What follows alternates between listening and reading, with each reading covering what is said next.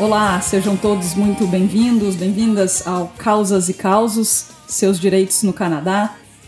Hoje estou feliz de estar aqui com Eduardo Oliveira, é, meu colega nessa nossa jornada, e temos um convidado especial, Celso Sakuraba.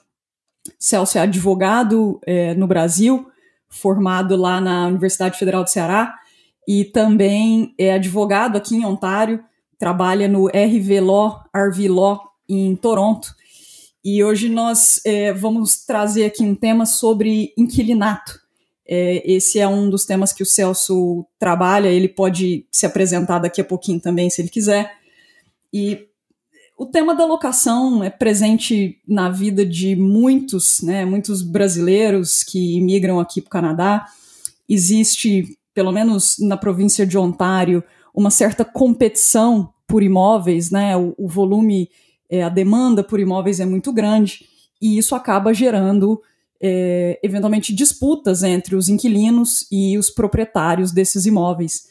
Então, hoje a gente vai tratar um pouco sobre a lei de locações ou lei do inquilinato e como solucionar disputas né, relacionadas a inquilinato e também é, sobre a possibilidade do proprietário, locador, de retirar a pessoa à força do imóvel é, que ela reside, que ela mora. Então, com isso, eu, eu quero agradecer ao Celso é, por, por ter concordado estar aqui com a gente. Muito obrigada. Celso, é, começa esclarecendo para a gente se em Ontário ou no Canadá, como funciona a lei de locações ou lei do inquilinato. Como é isso?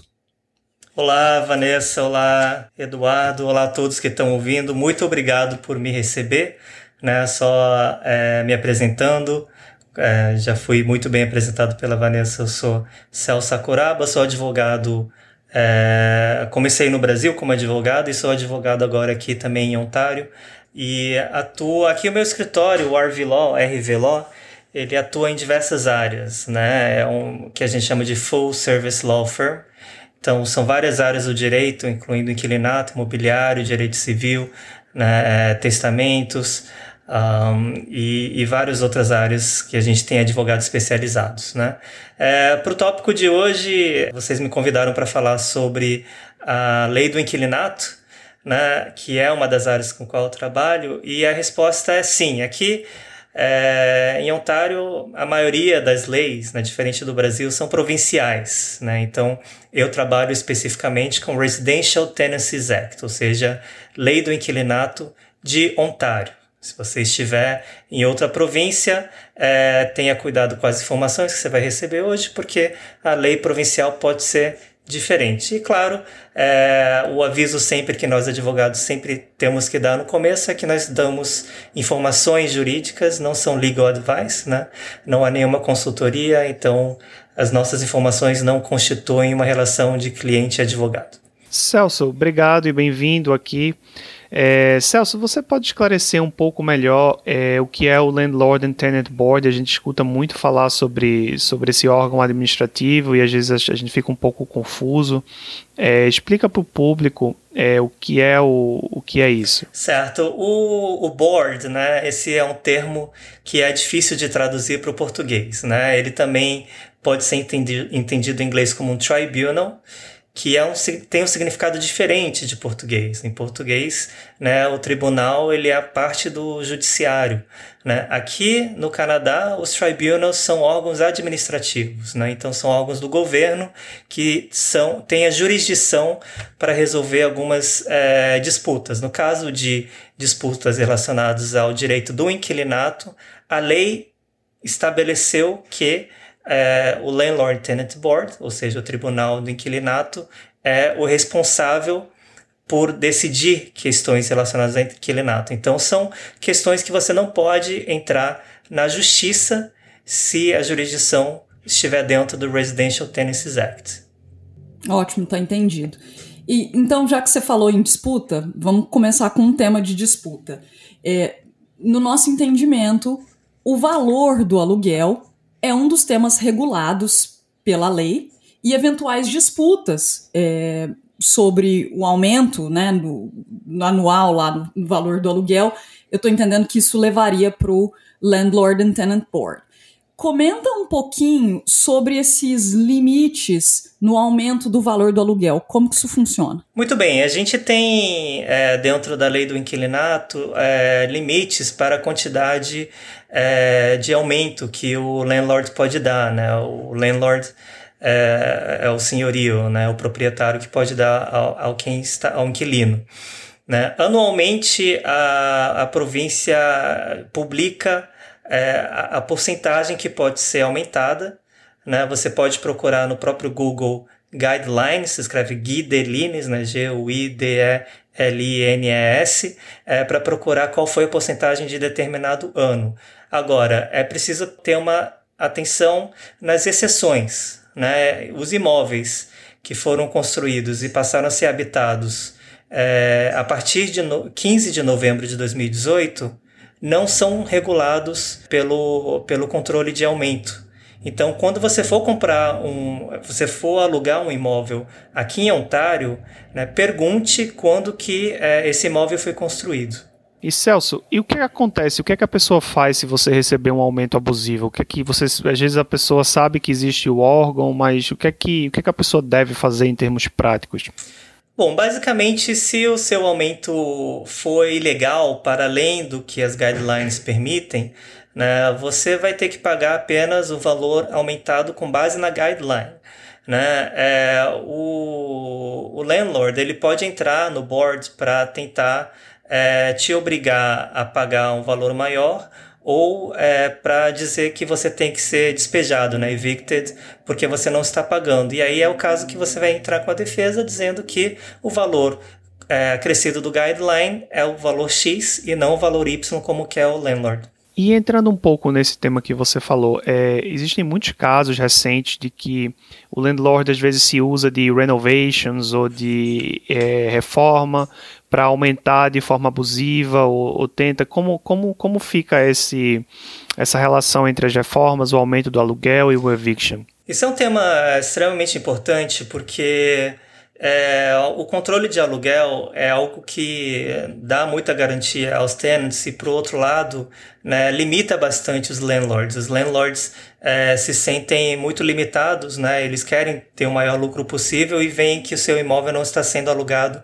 pelo preço de mercado e, com isso, muitas vezes eles tentam gerar uma forma de tirar aquele tenant dali, porque um novo tenant já vai estar dentro de um, um, um preço combinado entre o landlord e o tenant, não vai estar regulado é, a, a, priori no primeiro mês pelas guidelines, né? O primeiro mês quem decide são as partes. Então você vai ver bastante casos em Ontário de é, eviction in bad faith, ou seja, despejos de má fé. O landlord pode alegar que vai fazer uma renovation, mas na verdade não tem nada para renovar né? Ou ele pode alegar que é, ele vai morar no imóvel, a mãe vai morar no imóvel, que é um dos casos que você consegue tirar um tenant é, e o board permite. Né? É, se você recebe uma eviction é, que você considera uma eviction notice, que você considera em bad faith, você tem duas opções. Né? A primeira é você disputar e permanecer. Né? É, Lembre-se, você não precisa sair do imóvel até que haja uma decisão do board dizendo que você tem que sair. A notice, né, a notificação do landlord não tem é, poder jurídico de forçar a sua saída. Né? Ele mostra a intenção do landlord de entrar no board. Depois você tem uma decisão do board é, te tirando, você tem que sair, mas até lá você vai ter a opção de se defender. Então, se for em bad faith, se você considera que é em bad faith, você pode continuar morando lá né, e deixar o procedimento do board acontecer e você vai se defender. Né? Outra questão que pode, é, outra opção sua é sair do imóvel né, é, e esperar para ver, porque se o, o, o landlord colocar o imóvel para aluguel, né, geralmente você vai ver na internet através de buscas, né, é, você tem direito à compensação pelos danos, porque isso foi um despejo de má fé. E agora em 2020 né, é, o, o parlamento incluiu na lei a, a opção de que o board pode te compensar em até 12 meses o valor do seu último aluguel, como general damages, e para isso você não precisa provar os danos.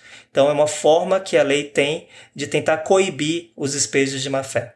Entendi. Então, você falou sobre uma espécie de um direito de retomada, ou seja, alguns casos que legitimamente o proprietário, locador, tem direito de pedir para que a pessoa saia de um contrato de locação que está em vigor, né, um contrato que está em andamento.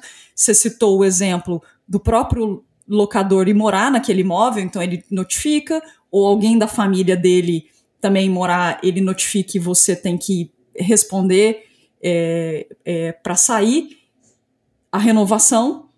E eu imagino que também no imposto de venda deva se aplicar exatamente é, o mesmo processo. É isso mesmo?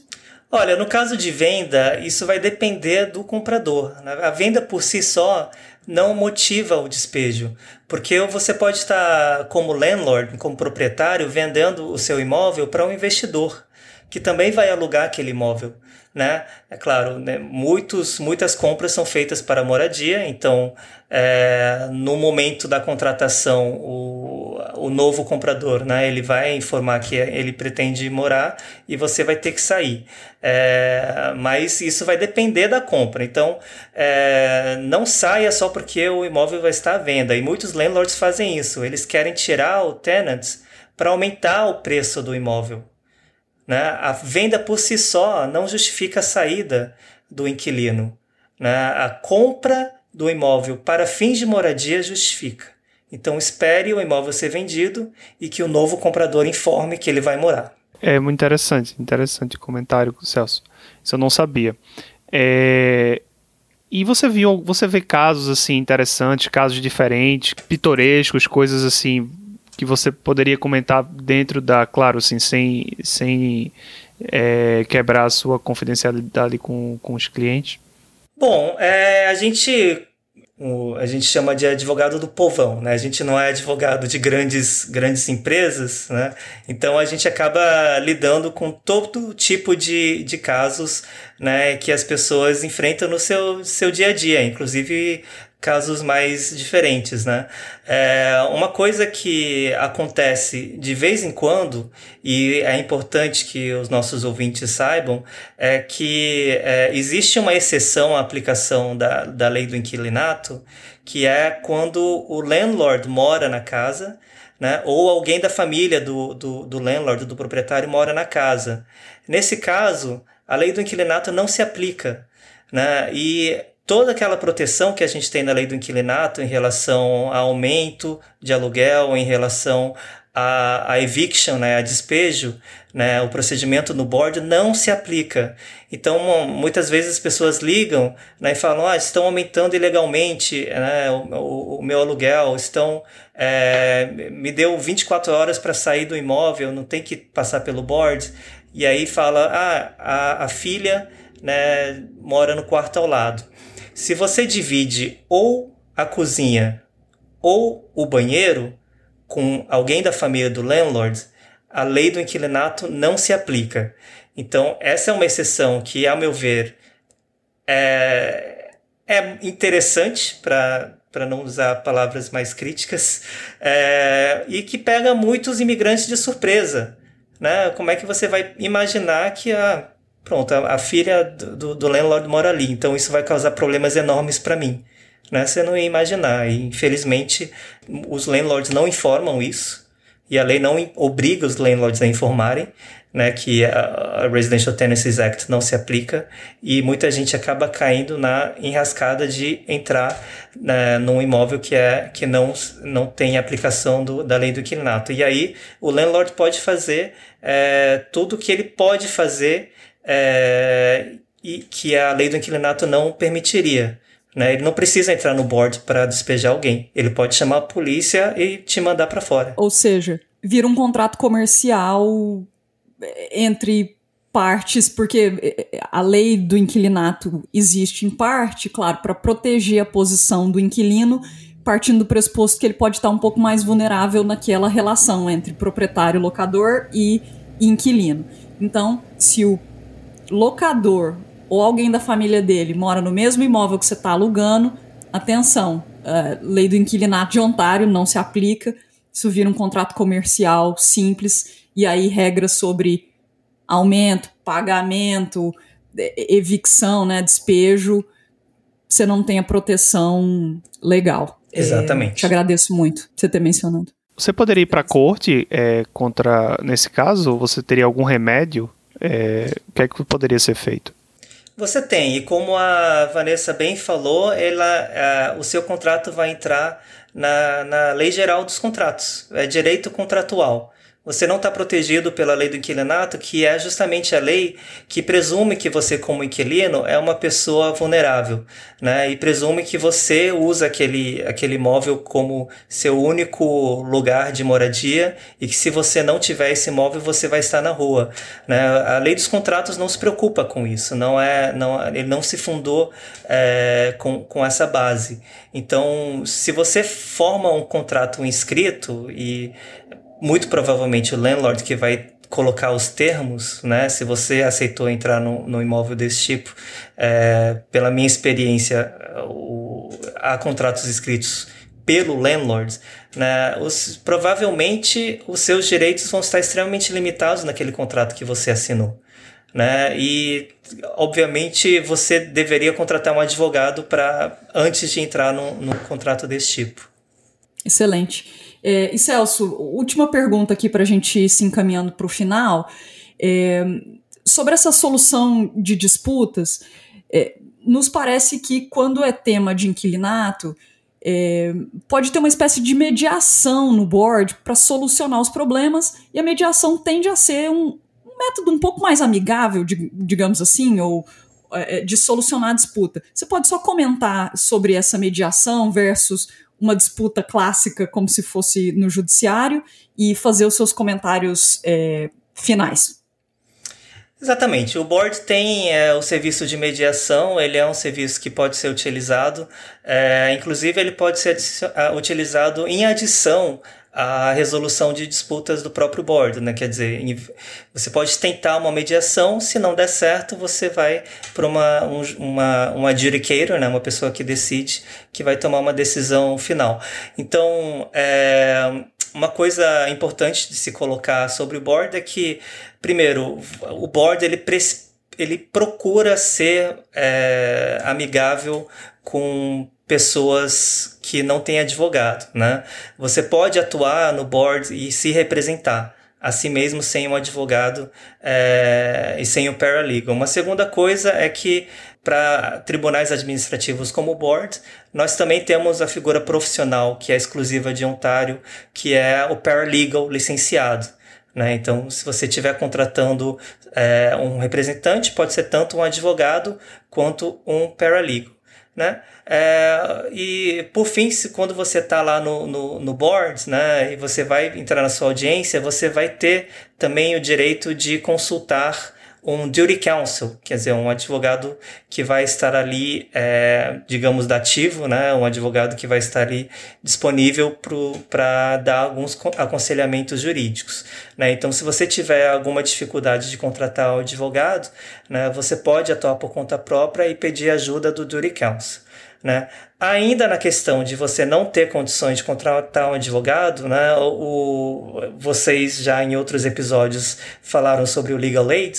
Né? O legal aid não fala sobre, não, não dá certificate para landlord-tenant uh, issues, mas você pode contratar uma legal clinic. Se você entrar no site da legal aid, clica na opção de inquilinato e lá vai, você vai poder colocar seu, CP, seu CEP, né? E, e eles vão te indicar o legal clinic que pode te ajudar. Excelente, é, informações valiosíssimas. Agradecemos muito Celso Sakuraba, RV Law em Toronto. É, obrigada, satisfação tê-lo conosco. Edu. Obrigado, Celso. E só lembrando que todos esses links e tudo que o Celso mencionou vai ser publicado em texto. A gente sai também os links no jornal. Fiquem atentos para buscar se você precisa de, de auxílio no board, se você precisa de uma legal clinic. Tudo isso vai ter a referência no link. E Celso, mais uma vez, muito obrigado e não só pelo seu é, por esse episódio, mas pelo seu trabalho na comunidade também. Espero que a gente possa gravar outros episódios e seguir adiante aqui. Muito obrigado. Se quiser fazer um encerramento, falar alguma coisa. Com certeza, não. Muito obrigado é, pelo convite. Eu fico aqui sempre à disposição para ajudar vocês e ajudar a comunidade que vocês tanto ajudam. Valeu, Celso. Obrigado. Valeu, obrigado.